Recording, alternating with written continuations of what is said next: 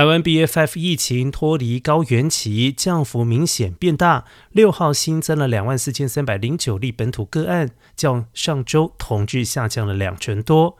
疫情指挥中心发言人庄仁祥表示，疫情降幅在预期范围之内。